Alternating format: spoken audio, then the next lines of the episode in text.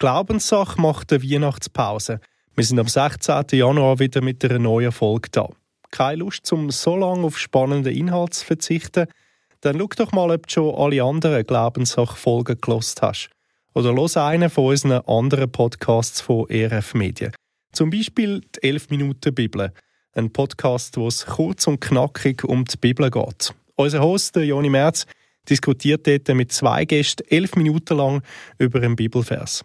Wir freuen uns, wenn du auch im Januar wieder dabei bist.